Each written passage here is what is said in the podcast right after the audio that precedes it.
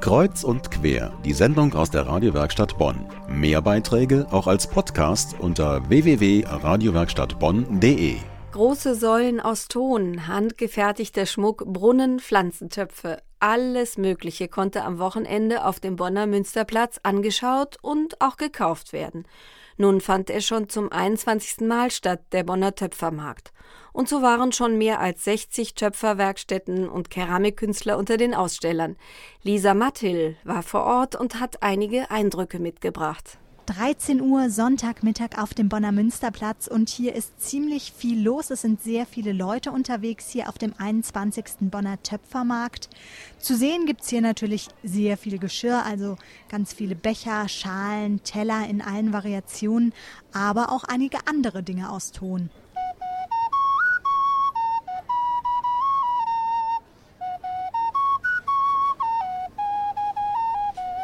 Ja, wir sind die Werkstatt Ton und Töne. Äh, das ist eine Werkstatt für keramische Musikinstrumente und wir beschäftigen uns fast ausschließlich mit äh, damit, wie man aus Ton Sachen machen kann, wo Töne rauskommen. Und wir haben da Instrumente für Kinder, sehr einfache und äh, altes Spielzeug, Musikspielzeug. Wir haben aber auch ziemlich ausgetüftelte ähm, genau gestimmte Instrumente, die groß sind. Und wie funktionieren jetzt zum Beispiel diese Instrumente für Kinder? Die Kuckucksflöte hat nur zwei Löcher und drei Töne. Und da ganz markant ist der Kuckuck, wenn man ein Loch zumacht.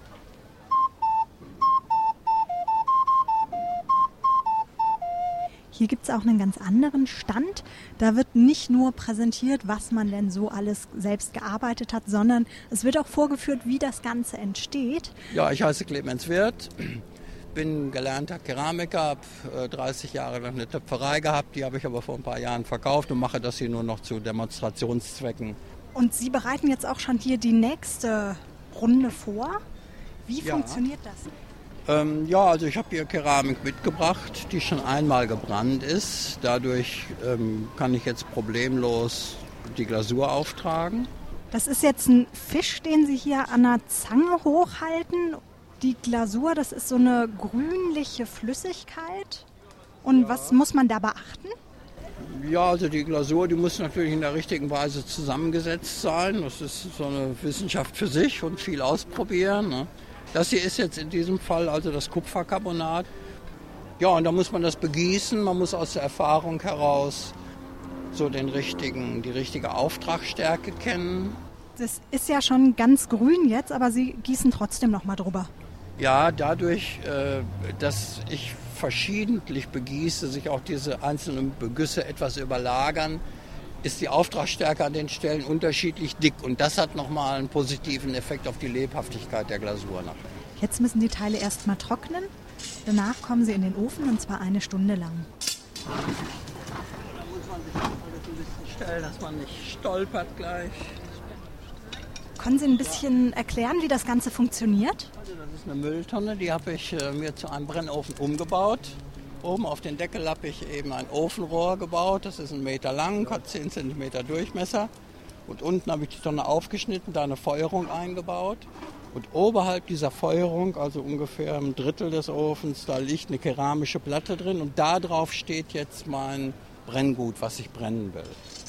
Jetzt wird schon wieder Holz nachgelegt, so ein bisschen hier mit dem Schürhaken gearbeitet man merkt auch, wenn dann diese kleine Platte vorne dran kurz weggenommen wird, um Holz nachzulegen, es ist richtig, richtig heiß und es dampft auch wieder ordentlich aus dem großen Rohr raus.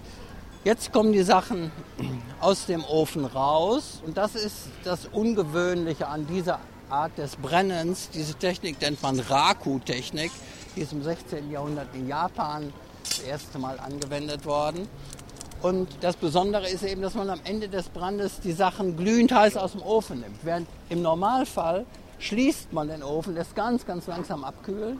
Ich schaue mir gerade eine Figur von einer kleinen Ziege an, die jetzt eben mit dieser Technik gebrannt wurde. Und die Oberfläche, die ist rau, irgendwie so ein bisschen bröckelig. Und das wirklich Besondere ist aber die Farbe.